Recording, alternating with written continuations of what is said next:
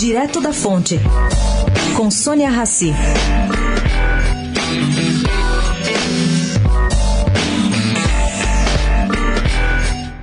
No caso de Jair Bolsonaro emplacar a presidência, seu futuro ministro da Fazenda, Paulo Guedes, pretende negociar para que a União receba 100% dos dividendos distribuídos pelas estatais, que hoje contribuem em um percentual bem menor. Ele disse que pagar juros de dívida só vendendo estatal é atraso de 30 anos. Disse isso durante almoço fechado para 25 convidados em uma gestora independente aqui em São Paulo. Bom, a novidade não consta do programa do candidato e desfaz medida do governo Temer que, em 2017, decidiu colocar limite dos repasses feitos anualmente pelas empresas estatais. O intuito foi o de proteger o caixa e evitar problemas futuros para os investimentos dessas estatais. No mesmo encontro, o economista bateu muito nessa uma hora de conversa nos gastos do governo federal que aumentaram progressivamente depois do período da ditadura militar. Eles foram de 22% do PIB para 45%.